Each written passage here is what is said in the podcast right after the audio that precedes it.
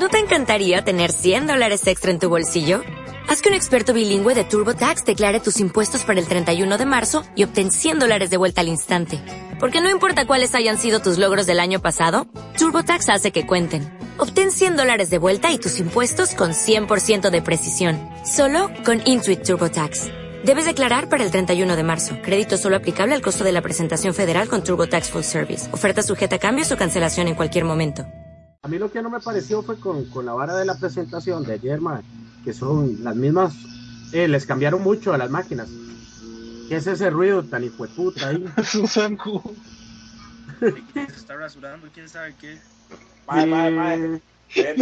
Mae, mae, mae, dejen de rasurarse ahí, mae, eso no es privado, mae, ya, cuando, cuando termine el podcast, weón.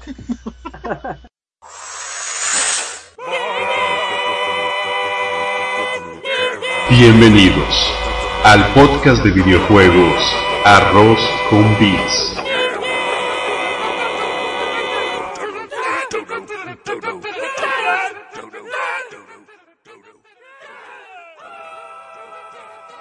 Bueno, gente, pasamos a la sección de debate. El primero de nuestros debates, no fiesta debates, debates. El debate Eh, eh, el debate de hoy va a ser el tema candente en redes sociales y en medios. Xbox One contra PlayStation 4. Tomando en cuenta ya sea las conferencias, tomando en cuenta los anuncios, tomando en cuenta las actividades hechas por las dos empresas y tomando cuenta ta- también el feedback que se ha dado en las distintas redes sociales, el feedback que se ha dado en Twitter, el feedback, el feedback que se ha dado en YouTube, el feedback que se ha dado en Facebook, eh, el movimiento que han registrado las diversas comunidades, los diversos foros en Internet, y queremos hablar un poco de eso, queremos debatir un poco sobre eso, a ver cómo está la situación. Entonces, no sé si ustedes quieren arrancar. Eh, Israel, yo creo que nos ibas a hablar un poquillo sobre lo del, lo del Smart Glass, que te pareció muy Sí, tuanis. eh, bueno, más que todo era explicar un poco de primero qué es el Smart Glass para, bueno, si alguien no sabe qué es el Smart Glass y este y un poco de mi opinión sobre cuáles serían los pros y los contras de de esta de esta novedad de Xbox, digámoslo así. Y prim- primero que todo, para explicarles qué es el Smart Glass, el Smart Glass va a ser una aplicación que va a venir en el Xbox One y que según tengo entendido usted también puede descargar o ya está listo en el Xbox 360 también para eh, expandir un poco la experiencia del Xbox y o sea básicamente el Smart Glass va a servir para los juegos para películas para música etcétera para las aplicaciones y todo.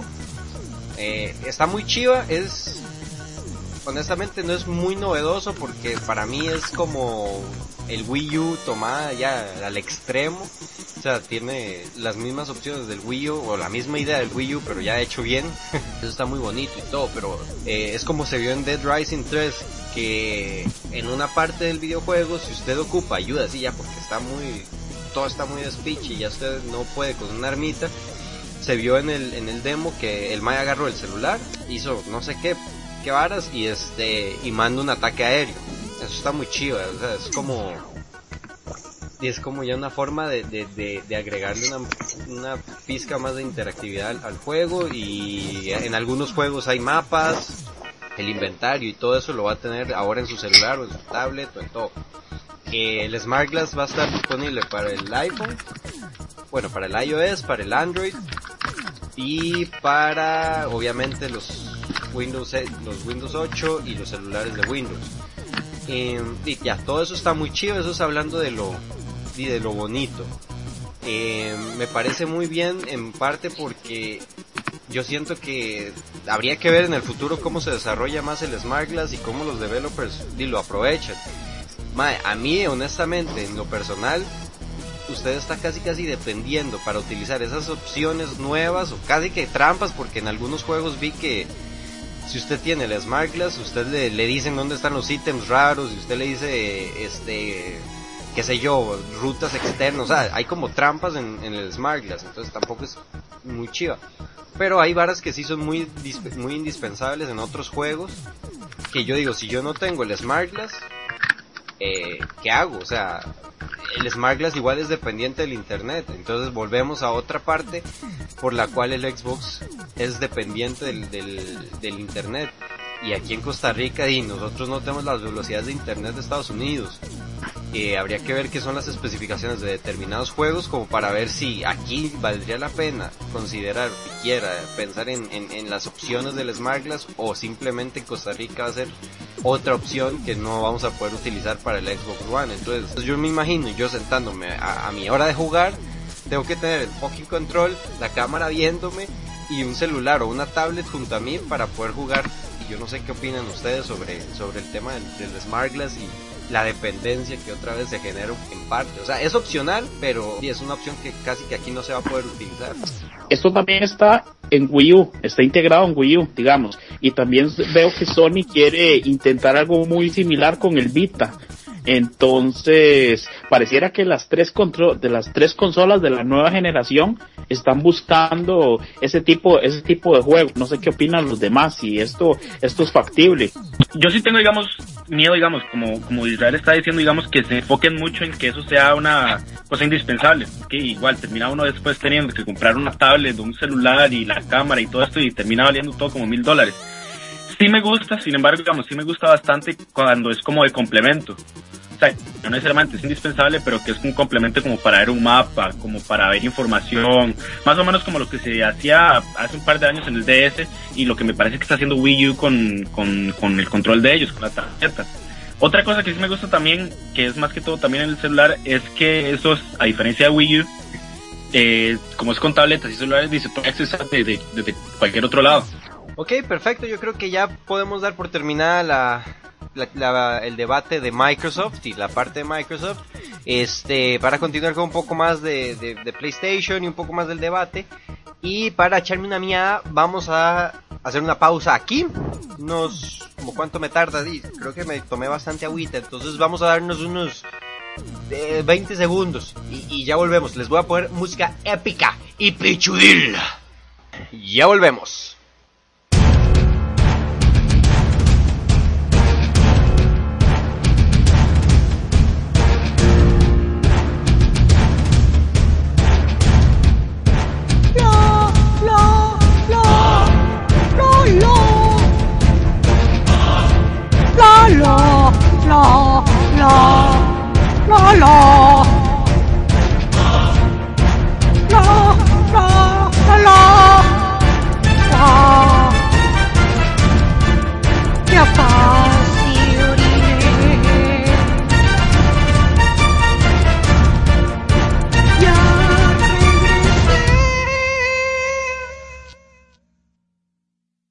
Ahora, eh, con respecto con respecto a Play 4, yo solo tengo que decir una cosa. Eh, que tú anis la manera en que estos maes concentraron todo en el Plus. O sea, yo estoy pagando una suscripción en Plus y tengo derecho a juegos en Vita, tengo derecho a juegos en Play 4 y tengo derecho a juegos en Play 3. Todos esos juegos los puedo jugar mientras yo tenga mi suscripción, mientras, mientras la, lo esté pagando.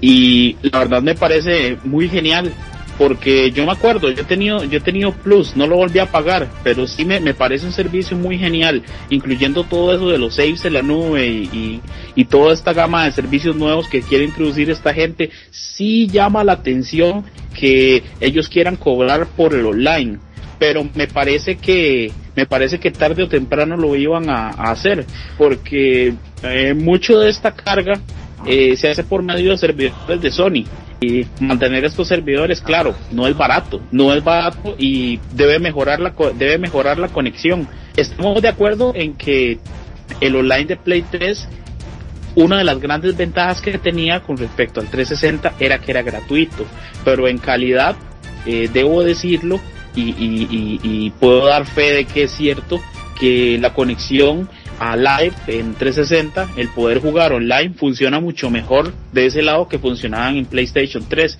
En PlayStation 3, al menos en, Call of Duty Black Ops, que el año pasado sí lo estuve jugando mucho, eh, era un desastre, mae. Y en cambio en 360 era una delicia jugarlo. Era una delicia y, no, se, no se me pegaba para nada, eh, nada de host migration ni, ni nada de eso. Entonces, sí me parece que, sí me parece que era una, era una cosa que tarde o temprano iba a pasar. también eh, con respecto al precio del Play 4, esos 399 dólares, yo creo que es lo justo y creo que es lo esperable que íbamos a tener con una consola de nueva generación. Ya el precio de los 499 de la Xbox One sí me parece un poco excesivo, pero tomemos en cuenta que la, la Xbox One ya trae integrado el Kinect y lo trae por obligación porque eh, lo voy a utilizar hasta para que me caliente el almuerzo. Se supone que lo tengo que utilizar para todo y para que caliente el Exactamente, para que me haga el gallo pinto con huevos y ahí me fría la tocineta, me vierta la nat El Big Brother de Microsoft Exactamente. Yo le voy a decir Kinect desayuno y ese mae me va a hacer un pintazo con tocineta y me va a chorrear café y la mierda entera. Pero es necesario. Mae, no sé. Bueno, yo no lo necesito. Y yo creo que eso mismo se lo plantearon los ejecutivos de Sony.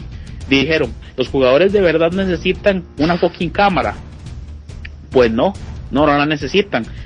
Algunos les va a llamar la atención y la van a querer adquirir y por eso creo que fue muy acertada la decisión de darse cuenta que lo más sabio era vender la cama por, venderla por aparte pues era la mejor decisión así no iban a presionar al jugador para que adquiriese hardware que eh, de todos modos no iba a utilizar al menos el jugador hardcore promedio no, no es muy dado para utilizar cámaras ahí y jugar Just Dance y todo eso, ¿no? Eh, Ese tipo de jugador hardcore lo que le gusta es estar aplastado con su control jugando algo y streameando. Entonces, yo creo que fue una, fue una muy buena, muy buena decisión. También, Mae, Sony hizo una presentación para Latinoamérica, cosa que no hizo Microsoft. Microsoft hizo algo muy ingrato cuando eh, anunció la lista de países soportados para Xbox One y entre esos no salía ni Latinoamérica ni muchas regiones del mundo, regiones bastante grandes. De hecho, pareciera que los maes se concentraron en básicamente las regiones que tenían el mayor poder adquisitivo, al menos según el punto de vista de ellos. Y fue muy tuanes la gente de Sony que aparte de que tomó en cuenta a Latinoamérica, hizo un evento para Latinoamérica. Les dijo, sí, ustedes nos importan, eh, nos importa la plata que ustedes gastan comprando, comprando nuestro hardware. Y claro, eso, eso es un montón de puntos. El mercado latinoamericano tal vez no sea el más grande. El mercado latinoamericano comparado a los demás es un mercado pequeño, pero habla muy bien de la empresa que en este momento ellos, quieran tomarnos en cuenta. Eso habla muy, pero muy bien, porque de hecho la única empresa que medio lo hacía era Nintendo. Y bueno, ya ustedes conocen a Nintendo, trabaja con, con políticas un tanto distintas, eh, un poco más draconianas, por decirlo, por decirlo así. Y al menos Sony, Sony en las épocas de Nintendo 64 eh, estuvo un poco alejada de esta zona y por dicha ahora se ve un acercamiento, un acercamiento muy tuanis. Yo pienso que esto puede propiciar muchas cosas, entre ellas eh, una mejor comunidad, una comunidad más grande y ojalá, ojalá, permítame soñar un rato, eh, unos precios más asequibles para el hardware y los juegos. Eh, tener al menos una comunidad donde, bueno, los juegos nos llegan, nos llegan en inglés, eh, no hay kit, sabemos que el dobla, eh, realizar doblaje latino para un mercado tan pequeño no es tan factible, pero al menos que tengamos un buen precio para todo. Chima, bueno, con el soporte de las regiones, eso, o sea, eso sí sería excelente, que se dé tanto soporte que ya los juegos lleguen el día de lanzamiento y los precios sean más asequibles. En cuanto, o sea, yo, yo no, hay, por otra parte, digamos, yo no tengo tanto miedo con que no haya salido, digamos, Costa Rica en la lista, porque por ejemplo, digamos, en, en iTunes, bueno, hasta hace poco, este, el iTunes Store no hay una de Costa Rica, hasta hace unos cuantos meses o años que, que no soporta Costa Rica, pero igual, o sea, tiene una cuenta gringa y, y nunca tuve ningún problema. No sé si se, o sea, no sé si el hecho de que Costa Rica no esté en la lista y otros países significa que, que se va a complicar ahí un poco el asunto. En cuanto a los precios del hardware, mae, el Play 4 mae, me parece que el precio no puede haber sido mejor. Digamos, las decisiones que tomaron, digamos, de cobrar por el online, eh, creo que fue acertada. O sea, van a poder brindar un, un, servi un servicio mejor. Y también, digamos, el poder cobrar, cobrar por online permite que, que la consola sea más barata, al igual que, que poner la cámara como algo opcional, que es algo que Microsoft no está haciendo. Mae, ¿usted se acuerda cuando, cuando anunciaron el precio del Play 3, Mae? ¿Se acuerda nada más donde lo dijo el Mae? Y dice el Mae, 599 US dollars, y uno, carepicha. Sí, mae, era, es que era, era, dos tejas más que el, que el 360, mae. Todo el mundo se quedó, dos tejas de más, mae, ¿eso ahora qué es? De hecho, yo, yo vi unos videos eh, hoy, este, ahí en YouTube, donde se escucha la reacción de la gente que estaba en la conferencia. Y digamos, cuando los de Xbox dijeron el precio, man, tampoco fue que así todos abuchearon, pero digamos, no, no hubo así como aplausos y sí se empezaron a escuchar poco a poco como abucheos. Cambio, cuando Sony anunció que eran 399 más esta hora, a mí casi me revienta los speakers, era, o sea, la, la, la recepción del público comparada a la de Microsoft fue mil veces mejor.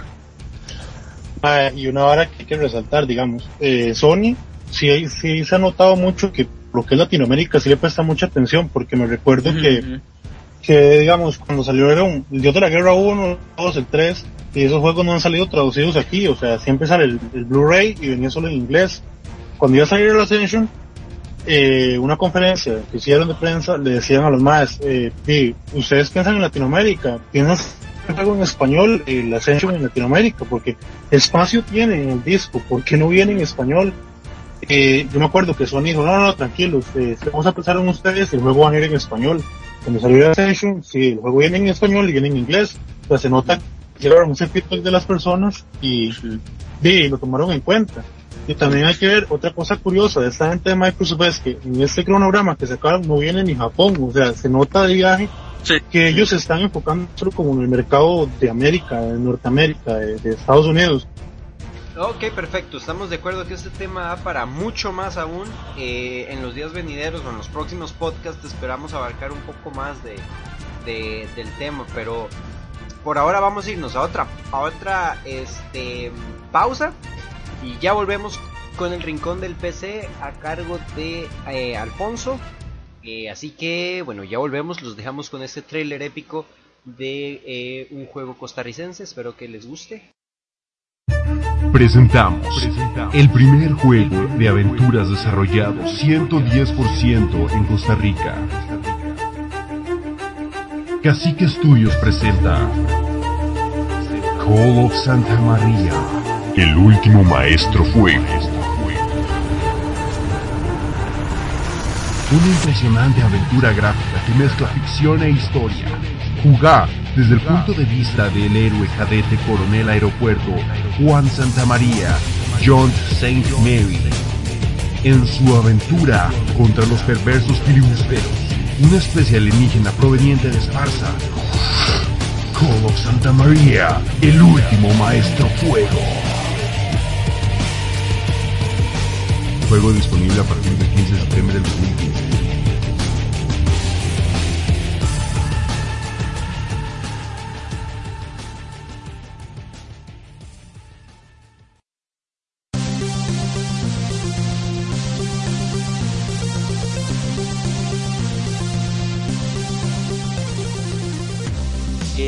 Para continuar, después del debate, que estuvo un poquito cargado, un poquito denso, vamos con la parte de PC. El mundo del PC, la esquina del PC.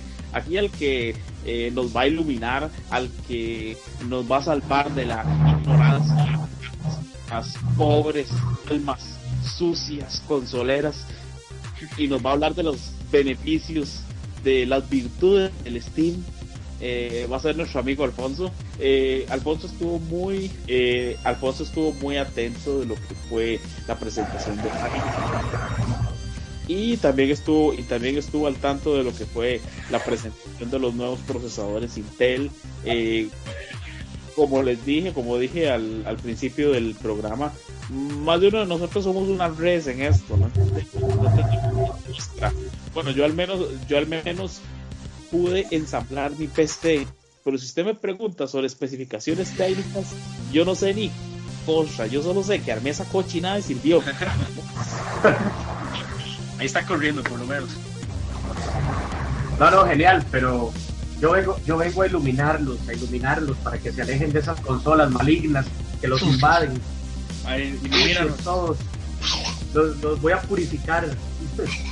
No, tienes, razón, ayer estuve muy al tanto de, la presentación de las Alienware nuevas y también fui a la presentación de Intel acá en Costa Rica por parte de, del proveedor y pues traen muchas sorpresas, unas buenas, otras malas y de todo un poco.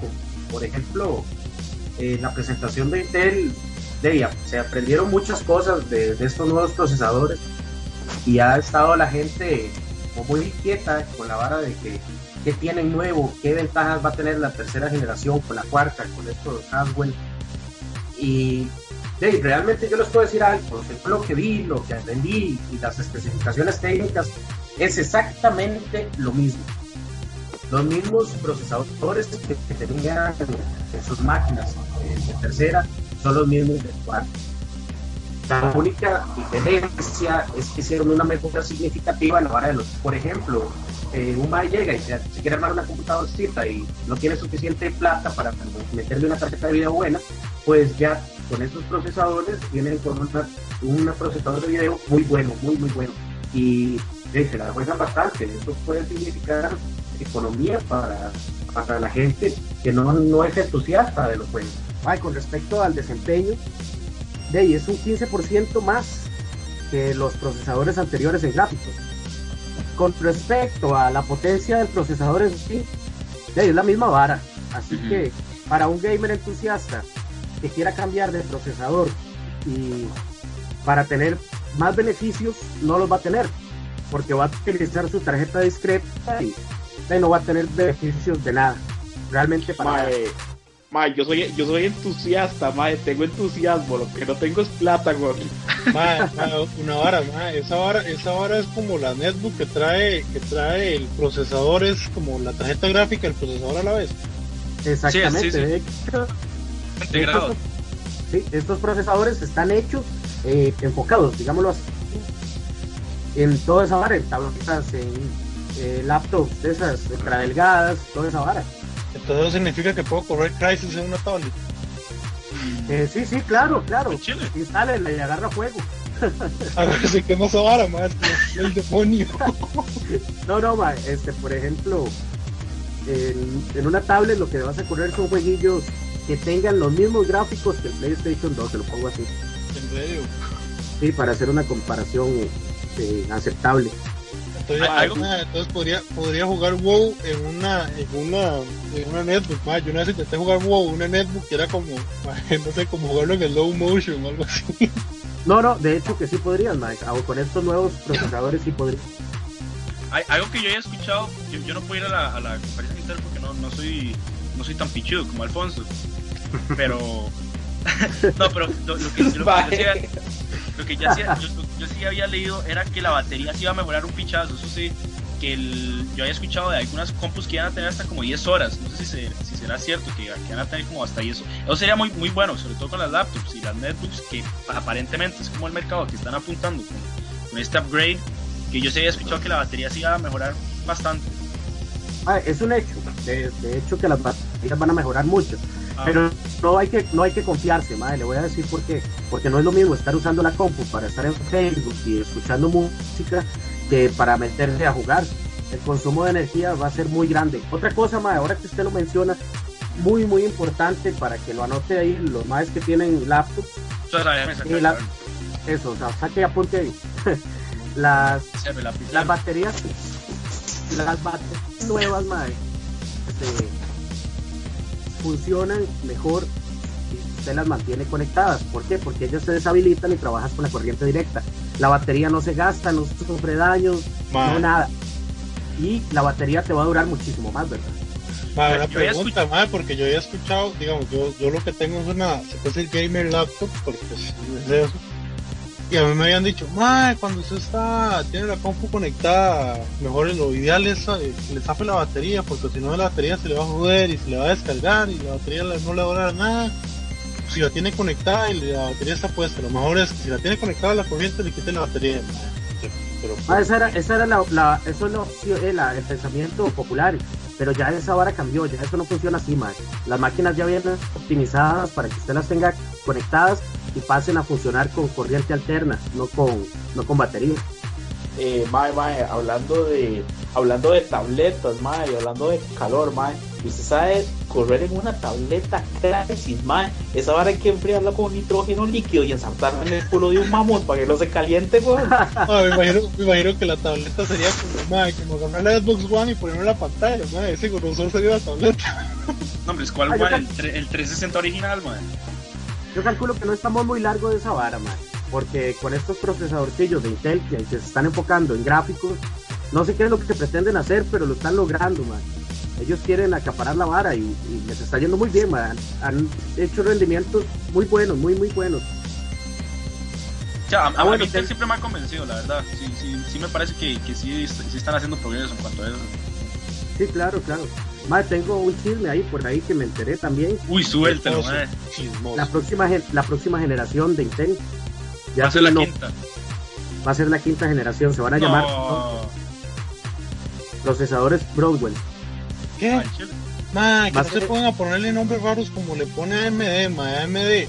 AMD, no sé qué, no sé qué, no sé cuánto. Yo, madre, qué puta modelo es. Madre, le ponen nombres rarísimos. No se pongan a ponerle nombres rarísimos igual que AMD, madre. Ah, a mí me gustan esos nombrecillos como Haswell, Broadwell. Sí, es más fácil. Claro. Ah, bueno, es más, allá de paso de una vez nos presentaron los nuevos modelos de tarjetas madre de Asus. Y, madre, sinceramente tienen un montón de, de software, que es lo que, lo que tienen de ventajas. Y yo creo que no sirven para nada, madre. Sinceros. mamá. Igual, igual esta vara de los procesadores, madre, se enfocaron mucho en, en seguridad. Pero, hey, están agarrando las mismas mañas de, de las otras empresas, más. Podés habilitarle una opción de seguridad al, al procesador y para que te funcione tenés que pagar una cuota mensual. Microsoft, No, es, es- eso No, Microsoft no. sí, sí es importante, Es- creo. Estamos hablando de Intel. Intel te va a cobrar para, para bloquear un procesador si te roban la máquina. Está aprendiendo. ¿Quién le enseñó? Microsoft, ¿eh? Microsoft. Intel y Microsoft muy.